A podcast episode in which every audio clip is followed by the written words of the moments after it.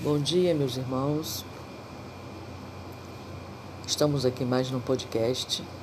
Esse podcast está dando continuidade ao assunto sobre é, desenvolvimento mediúnico, fenômenos mediúnicos. Eu estava escutando o podcast sobre oração, fugindo um pouquinho do assunto, e, eu, e como que nossa, nosso ouvido não capta aquele movimento, aquela poluição sonora toda, né? Eu fiquei pensando, ah, eu vou editar esse podcast, vou tirar esse fundo. As pessoas falando, pessoas fazendo obra e fazendo aquele bagulho de martelo, é, é, é cachorro latindo, é pássaro cantando. Eu pensei, eu não vou tirar não. A princípio parece que não, não, não me incomodou. Não sei se é vocês incomoda, né? Se acharem de bom tom eu tirar esse fundo, podem falar, mas isso é vida, né? Isso é movimento da vida, né? Então por que, que eu vou tirar, né? Não vejo por que tirar. Bom, hoje nós vamos dar continuidade ao estudo, né? Como sempre, é, usando como base o livro de João Pedro Farias Rodrigues, Apometria, Introdução aos Fundamentos da Apometria. Esse livro é excelente. A parte que eu estou usando dele é a parte que ele está explicando sobre os fenômenos, não sobre a apometria em si, tá? Eu tô, estou usando a parte em que ele explica a nossa mediunidade, nosso medianismo, explica sobre o anismo, a força do pensamento. É a parte desse livro que eu estou usando, tá? Para basear para fundamentar os meus pensamentos. Tá bom? É, então, vamos falar um pouquinho sobre as leis e os fenômenos. Né? É realmente impressionante como, como as pessoas, quando veem um médio, né, que através entre aspas, do poder das mãos, que não é o poder das mãos em si, a pessoa está irradiando, ela está radiando de si energias e ondas que, que vêm de seus, da sua forma pensamento, do, seus, do seu desejo de curar. E aí essa energia ela tem o ectoplasma, que todo ser humano tem, e aí esse ectoplasma é expelido através das mãos que chega até a pessoa que vem pedir ajuda, tá? E não há nada de antinatural, de assombroso, de extraordinário nisso, porque todo ser humano é médium. Alguns ser humano, seres humanos vêm à Terra com o intuito de desenvolver essa mediunidade, vêm com reforço nessa mediunidade. Por quê? porque ele é melhor, porque ele é mais elevado, porque ele é melhor do que fulano, ciclano ou beltrano. Não. É porque ele deve mais. A realidade é essa. Ele vem com, com empréstimo, com esse empréstimo, que é um empréstimo, tá? É, para desenvolver esse dom, para que ele possa se elevar. Ele ainda não está elevado. O intuito é que ele se eleve. e às vezes ele cometeu tantos gafes, digamos assim, em vidas passadas, que ele vem com esta determinada mediunidade para que ele possa servir agora. Não bagunçar o coreto, mas harmonizar o que está em torno dele, servir ao próximo para que ele possa se elevar. O médium, de maneira nenhuma, pode cobrar, pode trabalhar em função de enriquecer-se através da mediunidade, porque ele estará falhando terrivelmente se ele assim proceder ficar rico às custas da mediunidade que lhe foi doada, que lhe foi emprestada, para que ele cresça espiritualmente. E quando ele começa a executar, a se tornar um instrumento afinado da espiritualidade, ele começa a ficar vaidoso, ganancioso, começa a cobrar isso. Aí o que acontece quando ele começa a cobrar para doar o que lhe foi dado de graça, o que lhe foi dado por amor? Ele continua até, até os fenômenos tais desenvolvem de tal maneira que ele pode fazer com que caia raio do céu.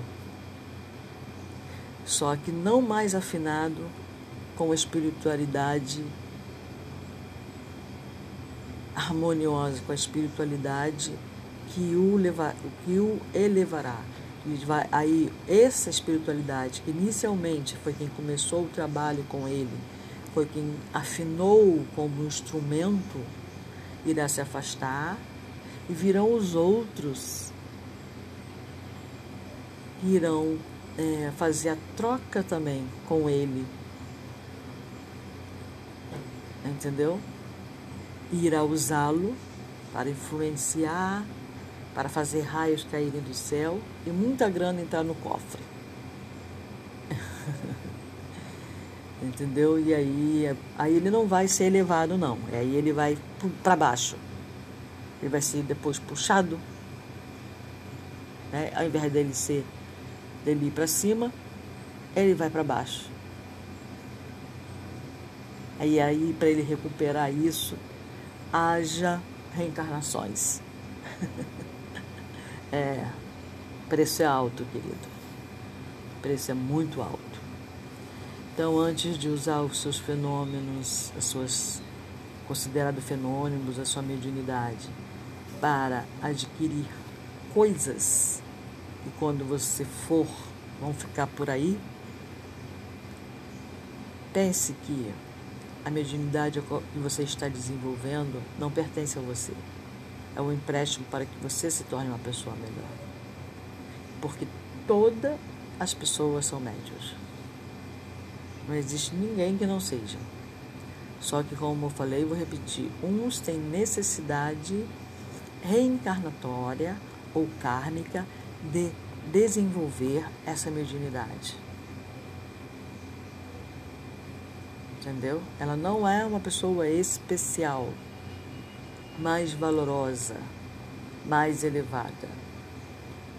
Ela é uma pessoa que precisa desenvolver essa mediunidade para se tornar uma pessoa melhor e mais valorosa. É, há exceções mas toda pessoa que vem aqui e desenvolve a mediunidade, ela vai se elevar. Né? Chico Xavier, por exemplo, ele já era um médium desenvolvido, ele já veio desenvolvido e veio servir a humanidade, mas com isso ele se elevou mais. Ele nunca deixa de receber do alto. Entendeu? É sempre uma troca. Mas essa troca feita com o Criador, com a espiritualidade amiga, a espiritualidade que quer te elevar. Nossa, você não tem noção de quanto, de como será essa, esse recebimento, né? É isso. Porque receber dinheiro, nossa, você está perdendo tudo isso. E dinheiro é, é bom, eu gordo, né? Aqui neste planeta ele é imprescindível para que você até se desenvolva também, ajuda né? Você fazer cursos, né? Porque as pessoas cobram, né? As pessoas estão trabalhando para isso e tal. Ajuda em muitas coisas, ter uma casa confortável, né? Você viver num lugar onde não é confortável, não é legal, né? Etc. Então, dinheiro sim é bom para esta vida, mas não é imprescindível. Entendeu? E quando você se dedica à espiritualidade, você tem aquilo que necessita. Uma vez uma amiga minha, né? Ela falou sobre o Chico, né? Ela falou assim: Ué, se o Chico é um homem tão especial, tão fenomenal, como que ele vivia naquela casinha? como que ele vivia naquela casinha simples, né? E eu virei para ela e falei, ué, ele não precisava mais do que aquilo. Aquilo que você chama de casinha simples, para ele era um palácio. Chico não precisa de uma piscina, não precisava de uma piscina na sua casa. Ele não dava festas, ele não tinha amigos para piscina, para piscina. Chico não precisava de ter uma TV necessariamente, né? Porque ele passava a maior parte do tempo estudando, lendo. Então por que, que ele vai precisar de uma TV? E as notícias sempre chegam, né? Então aquela casinha de um quarto, mais dois quartos, uma sala, uma cozinha, um quintal, para ele é, era um palácio. O seu palácio, o seu espaço sagrado. Ele não precisa de casa com seis quartos, três suítes, um quintal que vai daqui até lá perder de vista. Para que ele não é empreendedor de negócios? o negócio dele é com a espiritualidade. Né? Então, aquele, aquele espaço sagrado dele ali era o suficiente e ali ele se sentia feliz. Né? Então, ela, entende, ela entendia que se a pessoa é tão espiritualizada, ela tem que ter um palácio. Entendeu? É, cada um com seus entendimentos, né? Mas como ela, muitos de nós pensa dessa forma. Ah, se ele é tão fenomenal, por que, que ele não ganha na loteria? Porque as pessoas acham que a compensação financeira é o que há. Mas vamos ao nosso estudo. Em Allan Kardec, o Evangelho segundo o Espiritismo, capítulo 21, item 5, está escrito: Na acepção teológica, os prodígios e milagres são fenômenos excepcionais, fora das leis da natureza. Para o vulgo ignorante, Todo fenômeno cuja causa é desconhecido passa por sobrenatural, maravilhoso e miraculoso. Uma vez encontrada a causa, reconhece-se que o fenômeno, por muito extraordinário que pareça, mais não é do que uma explicação de uma lei da natureza. Assim, o círculo dos fatos sobrenaturais se restringe à medida que o da ciência se alarga. Ainda em Memórias Póstumas de Alain Kardec, Obras Póstumas, item 4. E item 5 nós encontramos. Com o progresso da ciência e o conhecimento das leis da natureza, os fenômenos foram, pouco a pouco, passando do domínio do maravilhoso para o dos efeitos naturais, de tal sorte que o que parecia outrora sobrenatural não o é mais hoje, e o que o é ainda hoje não o será mais amanhã. Desde que um fenômeno se repita em condições idênticas, é que está sujeito a uma lei e deixa de ser milagre. Essa lei pode ser desconhecida, mas nem por isso deixa de existir. O tempo se encarregará de torná-la conhecida. É. Então, o enunciado de uma lei, por exemplo, descreve como um fenômeno se comporta sob denominadas condições. Né? É assim que o cientista trabalha. As leis, dita lei de Newton, lei de Galileu Galilei, que eu amo, né?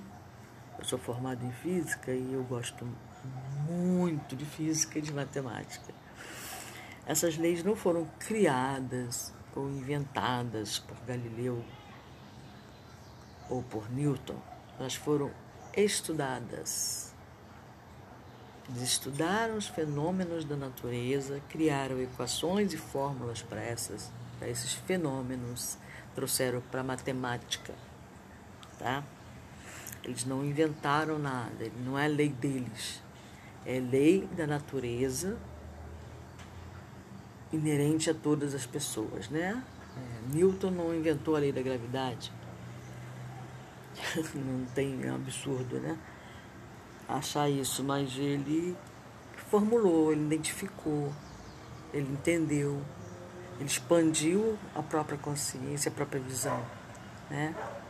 Galileu Galilei foi ridicularizado, teve que negar o, que, o próprio entendimento para poder sobreviver, foi isolado, né?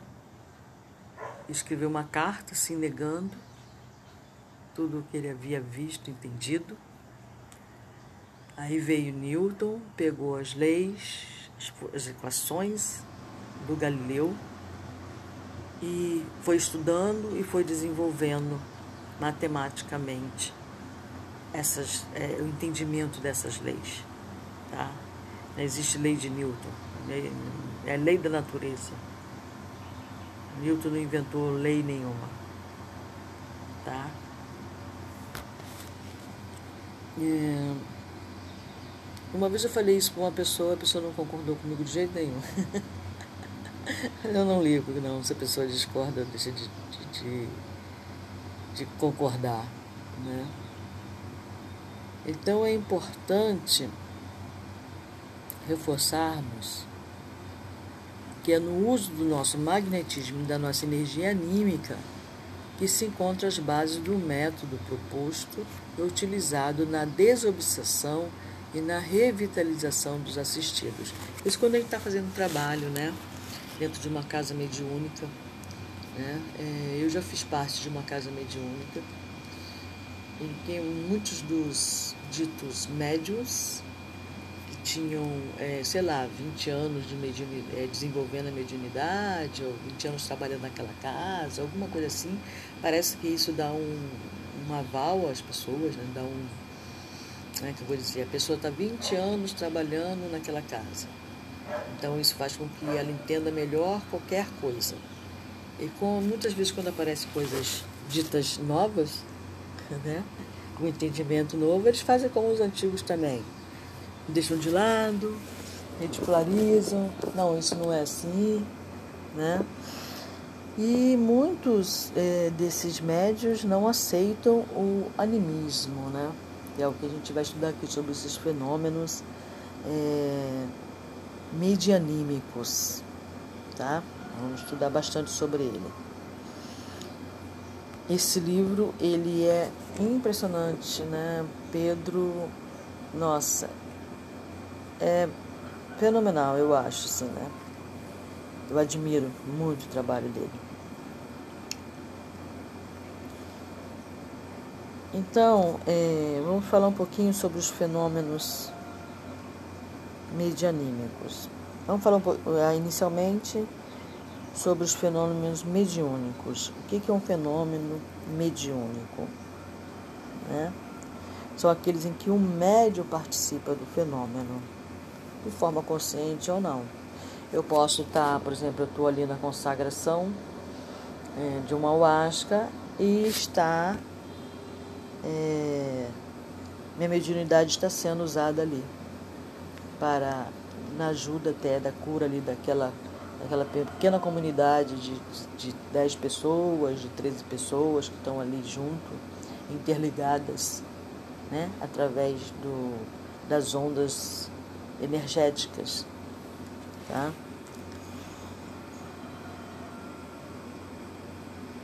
E às vezes, por exemplo, quando eu, eu posso estar aqui falando, achando que eu estou falando por mim mesma. E tem um irmão, um meu mentor, ou um outro, né, que está falando através de mim, por exemplo. Só que eu estou achando que eu estou falando de mim mesmo, porque eu não estou fazendo isso de forma consciente. Às vezes você vai dar conselhos, você chega na casa de uma amiga, você é levada até a casa dessa amiga e ela está lá com algum problema, tal, você chega e dá um conselho, você chega com a sua presença, você acalma aquele ambiente, acalma aquela pessoa e fala com aquela pessoa o que aquela pessoa precisa ouvir.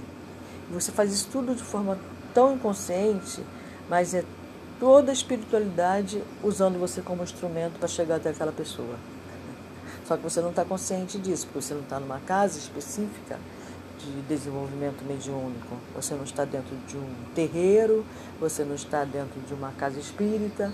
Então você não reconhece isso como uma atividade espiritual. Né? Você acha que é você que foi lá por si mesmo, teve a ideia, resolveu ir lá. Né? Não, mas muitas vezes você foi levado. O que, que eu costumo dizer sobre levado? Veio espiritualidade e falou no teu inconsciente. Vai até a casa da tua amiga.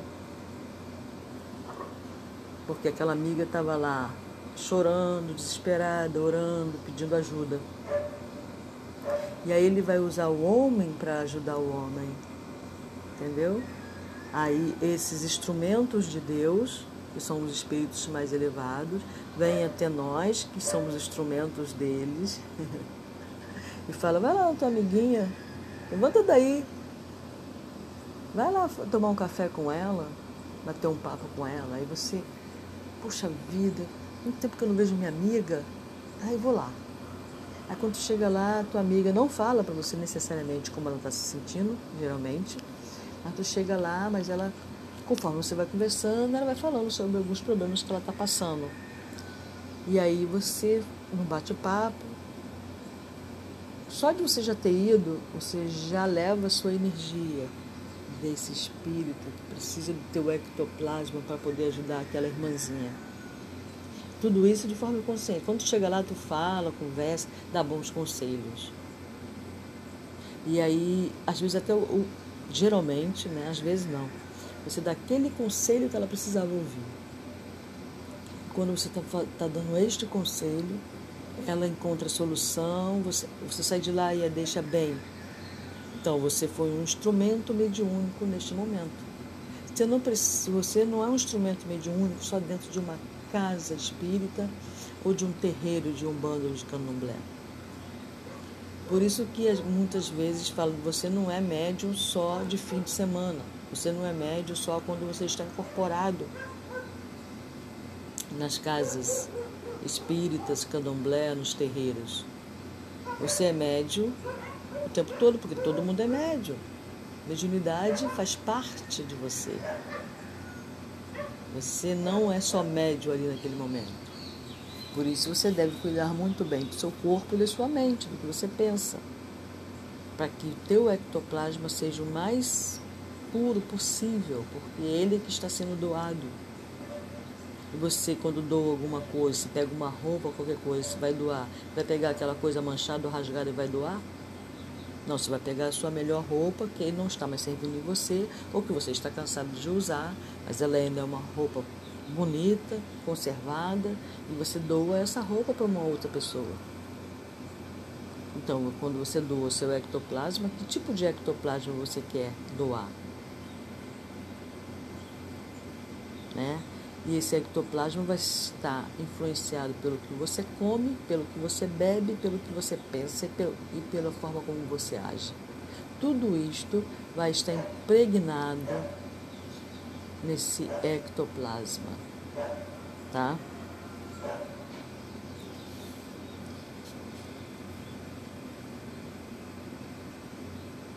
Então, o que é um fenômeno mediúnico? São aqueles em que o médio participa do fenômeno, consciente ou não, né? servindo como um simples meio de comunicação dos espíritos. Muitas vezes eu estou aqui fazendo meu podcast, estou toda prosa, achando que eu estou falando, sou eu, mas às vezes eu sinto que não sou eu, às vezes eu não sinto, mas não sou eu, porque quando eu acabo de falar eu nem lembro o que eu falei. Outro dia eu estava falando para um, um amigo, ah, eu vou ouvir seu podcast. Falei, tá, tudo bem, você ouve, só não me pergunta nada, porque depois que eu falo eu não sei mais o que eu falei. Eu tenho que ouvir de novo para saber o quê. E porque também eu gravo bastante, né? Mas é isso. E às vezes eu sinto assim essa presença, eu sinto que não sou eu quem estou falando, porque minha voz, meu tom de voz, meu jeito de falar muda um pouco. E às vezes eu estou no meu natural mesmo falando, mas eu estou apenas repassando. né? Então, isso é um fenômeno mediúnico, tá? Esses fenômenos ocorrem sempre por eh, iniciativa da espiritualidade. Eu me proponho a fazer um podcast em que eu vou falar sobre é, mediunidade. Tenho um espírito ou meu próprio mentor, não precisa ser necessariamente este mentor, que é que na igreja, algumas igrejas chamam como anjo da guarda, é, em outros é, vertentes espiritualistas chamam de guia, né, e outros chamam de mentor. Né? Todos nós temos pelo menos um responsável por nos ajudar no caminhar daqui da terra e, se necessário for, desenvolver esta mediunidade. São eles que vão nos afinar. E às vezes, para nos afinar, a gente come um dobrado porque ele tem que nos dobrar, né? Ele tem que nos afinar, tem que nos tornar maleáveis, maleáveis, e às vezes a gente não quer, porque a gente quer fazer a nossa vontade, porque a gente não quer renunciar a nada, porque a gente não quer abrir mão de nada, daquele momento de lazer, abrir mão daquela praia, abrir mão daquela cervejinha, abrir mão de, de um encontro daquele amigo, abrir mão de ir para aquele samba, né, que eu adoro. Então, é isso. O médium aguarda passivamente pelo desenrolar dos eventos programados, contribuindo com a sua faculdade mediúnica. Então vamos lá. A psicofonia. O que é a psicofonia? É um fenômeno mediúnico. É o fenômeno, fenômeno mais conhecido. É o recurso mais utilizado pelos espíritos para se comunicar com a população encarnada é aquilo que eu estou falando. Ele fala através de mim. Quer eu esteja consciente ou não. Né? Como faculdade mediúnica, essa psicofonia, ela permite que o médium empreste temporariamente a sua organização psicofísica para a transmissão oral das mensagens que recebe da espiritualidade. Então, vamos lá. É como eu falei, muitas, muitas vezes nós estamos sendo usados desta forma, não estamos conscientes dela. Dentro de uma casa espírita em que eu vou desenvolver psicofonia, aí é outra história. Né? Ali é consciente. É, as leis relacionadas, cada, cada, cada mediunidade dessa, digamos assim, está é, ligada a uma lei. E nós vamos estudar essas leis mais tarde, tá? dando continuidade ao podcast. Que leis que estão relacionadas com a psicofonia, por exemplo? Eu tenho a lei da sintonia mental, porque eu vou fazer uma sintonia mental com o espírito que está querendo falar através de mim. E tem a lei do campo mental, tá? que é a lei do pensamento. Isso a gente vai ver depois, tá? Existe um é, fenômeno chamado anímicos, como eu tenho falado bastante, né? Muitos espiritualistas não aceitam e diz que é coisa do médium. Mas tudo bem, tranquilinho, tranquilinho, tranquilo. Interessa é o que eu acredito e que eu aceito, né? Então, existe esse fenômeno chamado anímico. O que é um fenômeno chamado anímico? são aqueles em que o médium participa e interage consciente ou não. O fato do médium não estar consciente não faz com que ele não tenha mediunidade. Como eu falei, repito, estou repetindo, todos os seres humanos são médiums. Uns têm necessidade de desenvolver e outros simplesmente está adormecido e ele está agindo como médio de uma forma inconsciente. E outros, que é os tais que desenvolvem, é que vão passar a usar a mediunidade de forma consciente. É só essa diferença. Porque os outros que estão dormindo, que estão inconscientes em relação a essa mediunidade, também estão sendo médiums. Só que eles não estão sabendo o que estão sendo. né? Um médico que está operando um paciente ali em que ele está concentrado mentalmente, em que ele está no íntimo muitas vezes pedindo para que aquele seu paciente seja curado, ele está em pleno processo de mediunidade. Só que ele não está consciente. Quando aquele, quando aquele paciente ficar curado, ele vai entender que ele é o cara quem curou aquela pessoa. Mas isso não tem importância, a espiritualidade não liga para isso. Quem liga para isso somos nós. A espiritualidade faz o que tem que fazer, quer você esteja consciente ou não. Ela não vai deixar de fazer. Tá? Muito bem, então vamos voltar aqui ao que interessa, né? Aliás, tudo aqui interessa, pelo amor de Deus. o que acontece, né, nesses fenômenos anímicos, tá? O médio participa com algo de si durante a ocorrência do evento, daí chamado anímico. Não é só um instrumento puro e simples sem participar em nenhum momento, tá? Então, nesses eventos, desses fenômenos anímicos, é, o médium frequentemente toma a iniciativa de estabelecer o contato com a espiritualidade para agir manifestar-se no meio deles, trazendo de lá informações do que se passa nesse universo sutil. É, o próprio médium, a pessoa tem consciência da sua própria mediunidade dentro desse de desenvolvimento, ele faz esse contato de maneira consciente. Mas ele vai estar tá usando o próprio. Tá? Um desses fenômenos anímicos é o passe magnético. Tá? O que é o passe magnético? Vamos dar um exemplo. O exemplo mais simples, né, o passe magnético é um exemplo mais simples do recurso anímico, que nos possibilita a realização da limpeza e a revitalização das pessoas que vêm, que precisam e buscam esse tipo de passe. Tá? Esse passe magnético ele pode ser desenvolvido como reiki, ele pode ser desenvolvido, ele leva outros nomes, né? É, cada um tem uma vertente, tem uma maneira de, de usar esse, esse fenômeno anímico, né? Cada um tem uma maneira. Dentro da casa espírita, seja ela de terreiro ou de mesa branca, é chamado passe só. Né? Vou dar um passe. Vamos dar um passe. Eu trabalhei nessa casa de Bezerra de Menezes como baixista durante um tempo. E dou passe quando as pessoas estão à minha volta, pedem ou percebo que precisam eu às vezes ofereço, né?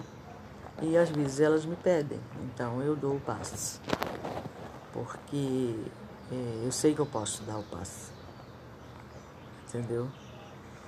Então é, eu dou esse passe magnético.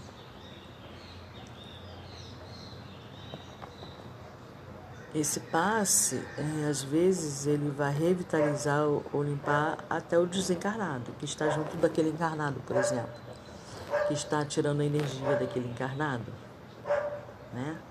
que é chamado vivo, e o morto está tirando. vivo morto, vivo morto. O, o morto está tirando a força, né? ou o desencarnado está tirando a força daquele encarnado. Aí quando você vai dar um passe no encarnado, você acaba dando passe no desencarnado. Entendeu? Ai, ai. Então, para os desencarnados, este recurso tem aplicação mais ampla. É porque eles estão em outro, outra dimensão, né? Então é tudo diferente dessa dimensão aqui, chamada dos vivos, terceira dimensão. Por que, que para os desencarnados esse recurso tem aplicação mais ampla? pois nos permite intervir né, na reconstituição de membros lesados, na revitalização, na transfusão fluídica, sempre que necessária com as energias cedidas pelo médio durante o atendimento espiritual. Muito bem. Esse passe magnético que ele está falando, né? Sobre é, ser mais interessante, até mais é, forte para o desencarnado, por exemplo, é, o que, que significa isso, né? Para quem é leigo é meio, é meio, meio complicado entender isso. É, vamos lá, eu gosto muito de explicar por exemplo. Com exemplo. É, eu uma vez estava, vou dar um exemplo de mim, porque eu conheço a minha história, né? Não conheço história de outras pessoas assim. Depois a gente vai ver a história de outras pessoas também, tá?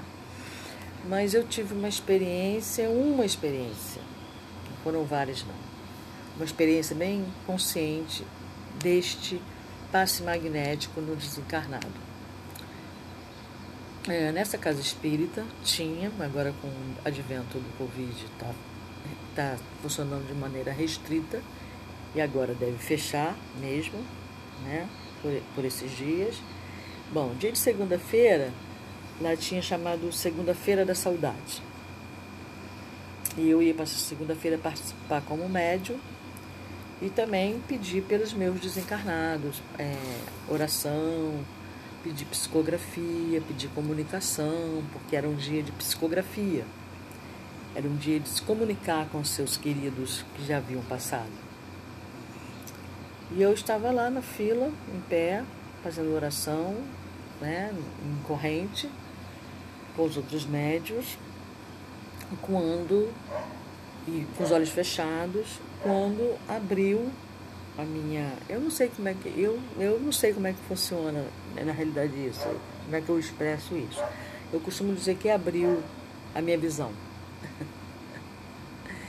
e eu fui transportada para algum lugar. Tá?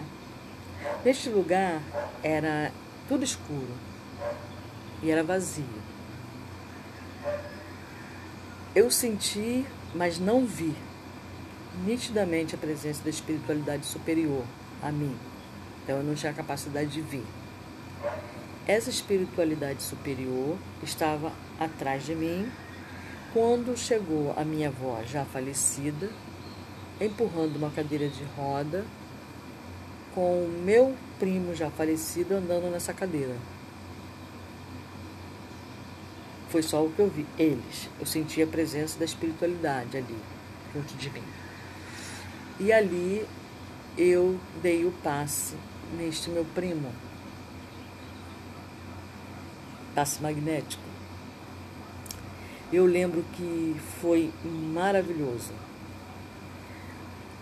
A minha avó, ela amou demais esse meu primo. Né? Provavelmente por coisas de vidas passadas, né? Porque ela era apaixonada por esse meu primo. Esse meu primo teve muito problema aqui. Ele não conseguiu lidar com ele mesmo, né? E ele sucumbiu mesmo na Terra. Viveu por pouco tempo. E já fazia, ele tinha ido bem antes dela, né? E ele tava. E o que eu achei assim extraordinário foi que quando eu dei o passe nele, eu senti amor por ele. Mas não era o amor da prima Rosângela, não. Era o amor da avó. Eu senti toda a carga do amor que ela tem por aquele ser. Nossa, sentir esse amor em mim foi uma coisa maravilhosa. Vocês não tem noção de quando eu, é, enquanto encarnada, enquanto eu estava tendo essa. Enquanto eu estava sendo levada neste local para dar o passe magnético do meu primo, eu aqui, como médio, com os olhos fechados, sentindo o, o amor que ela sentia por ele, sabe? É uma sensação tão maravilhosa, gente, que não dá para explicar. Sinceramente, não dá para você dizer como é que é. Então, isso aí eu, foi um fenômeno anímico, eu fui levada até esse local, foi usado o meu ectoplasma para curar as pernas do meu primo, que mesmo desencarnado ainda achava que não podia andar. Na mente dele, ele, ele se via daquela forma.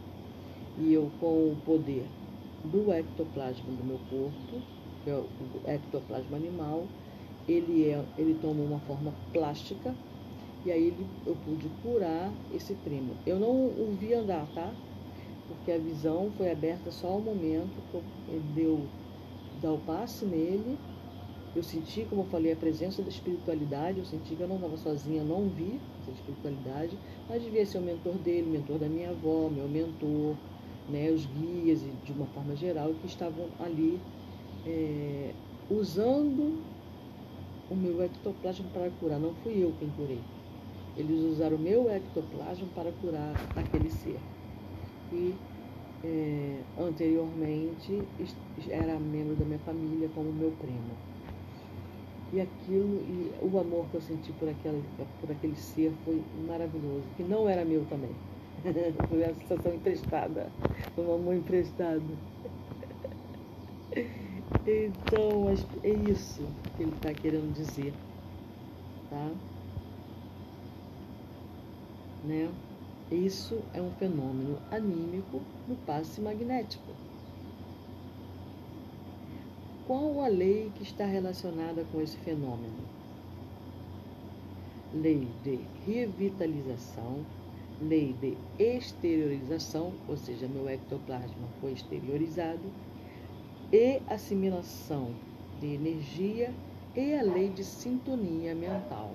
Então eu tenho que fazer a sintonia com a espiritualidade que está querendo e precisando usar o meu ectoplasma para ajudar aquele outro ser. Eu tenho que estar bem sintonizado. Isso que eu costumo dizer com o médium, seu instrumento afinado com o seu mentor, com o seu guia. Porque o seu guia também está em crescimento, né? Porque a evolução ela não para. Né? Porque ele é seu guia e ele já alcançou o máximo de ele já alcançou o máximo de, de evolução. Ele está ali trabalhando junto com você porque ele também está evoluindo. Porque a evolução não cessa, o crescimento não cessa. Entendeu? Aí a gente aqui, né, no nosso mundinho, porque levantamos a mão, sentimos a energia é, ser exteriorizada através das nossas mãos e a gente se acha, oh, nossa, eu sou a elevada. Não está fazendo mais do que obrigação.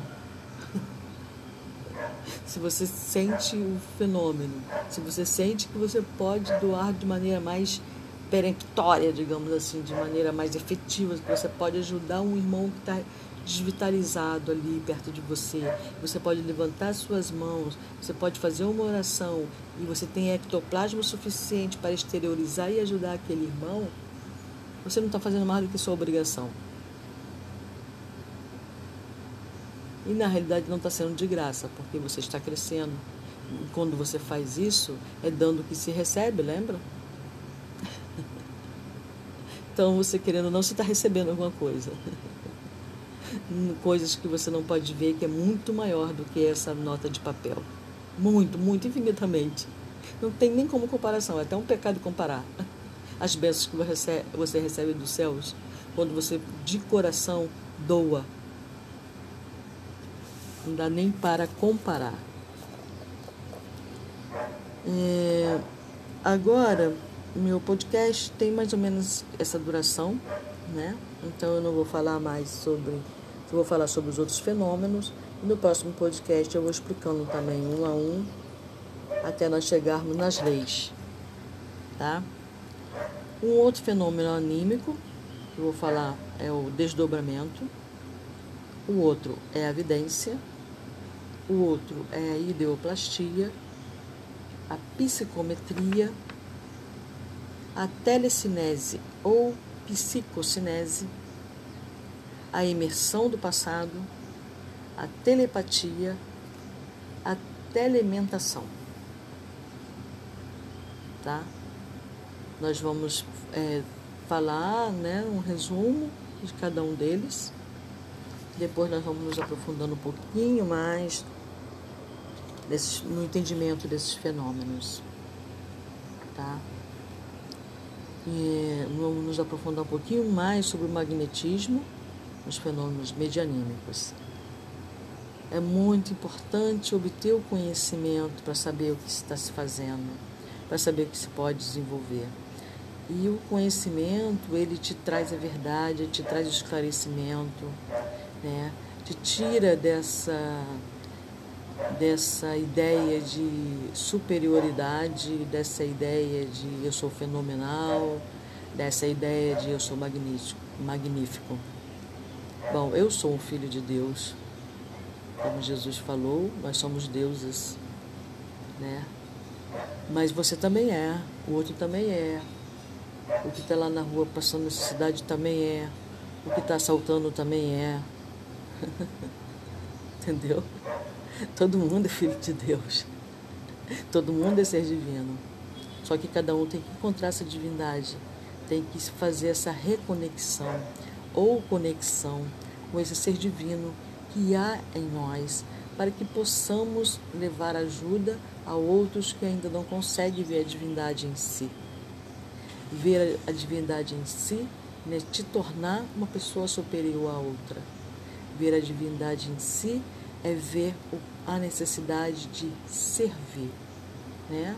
Jesus fala: aquele que quer ser o maior, que seja o menor. Entendeu o paradoxo? Bom dia. Fiquem com o amor de nosso Pai, de nosso Criador. Arrou, muito obrigada.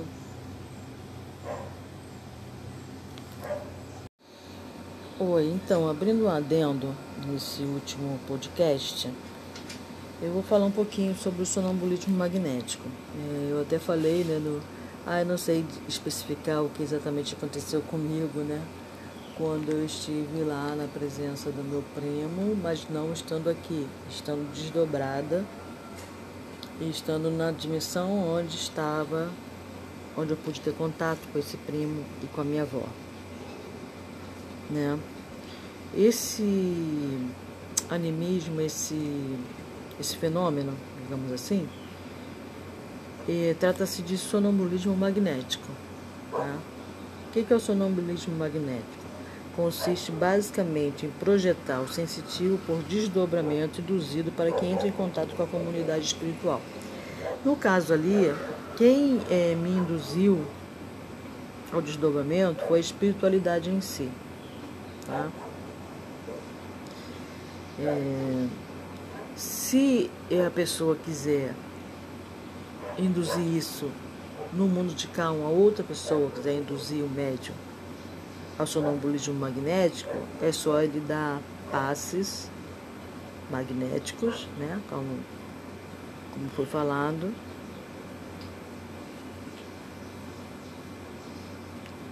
passes magnéticos longitudinais. Aí ele consegue fazer o desdobramento do sensitivo.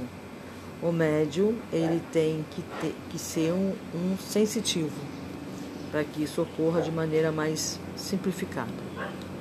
O resultado desse procedimento faz com que o sensitivo entre no estado de sono, seguido do afrouxamento dos laços que ligam o corpo astral aos corpos densos.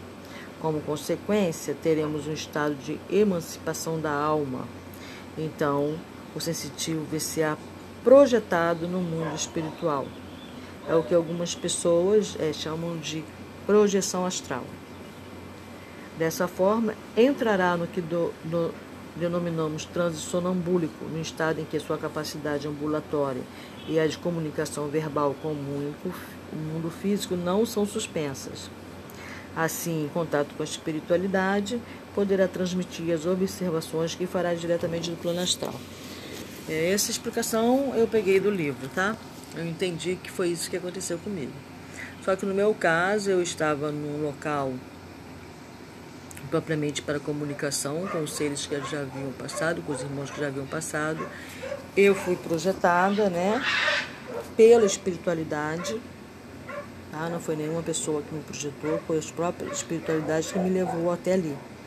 E como eu estava em estado de sonambulismo, eu estava entrando no estado de sono mesmo, estado alfa, né, que eu estava totalmente concentrada naquele momento, então eles me projetaram para que eu fosse até o meu primo, que não tinha força para chegar até, até nós, por exemplo. Daí a necessidade de eu ir até ele. É, é, nessa explicação em que eu encontrei, ele fala o seguinte: ao retornar desse estado sonambúlico, geralmente se comporta como quem sai de um sono profundo. Né? No caso ali, eu lembro do que aconteceu, porque ficou bem, bem aberto para mim. Né? Eu fui projetada, eu gravei a imagem, eu gravei o acontecimento. Quando eu voltei, eu não estava é, dormindo, no, dormindo, dormindo entendeu? Então eu lembro de tudo que aconteceu. Não lembro, é, mas assim, cheguei até o ponto de eu estar com o meu primo. Eu acho que eu não vi o resultado final porque eu fiquei extasiada com o sentimento de amor que eu estava sentindo. E acho que isso meio que me distraiu, sabe? Do, da, da coisa em si. Entendeu? Que eu estava tão, tão feliz de sentir aquele amor. Um amor tão puro, tão verdadeiro, sabe? Sentir aquele sentimento que eu sabia que não era meu, mas ao mesmo tempo foi tão gostoso e aquilo acho que me distraiu e eu acabei voltando. Mas isso não significa que eu não, que eu não fiz o trabalho que tinha que fazer, tá?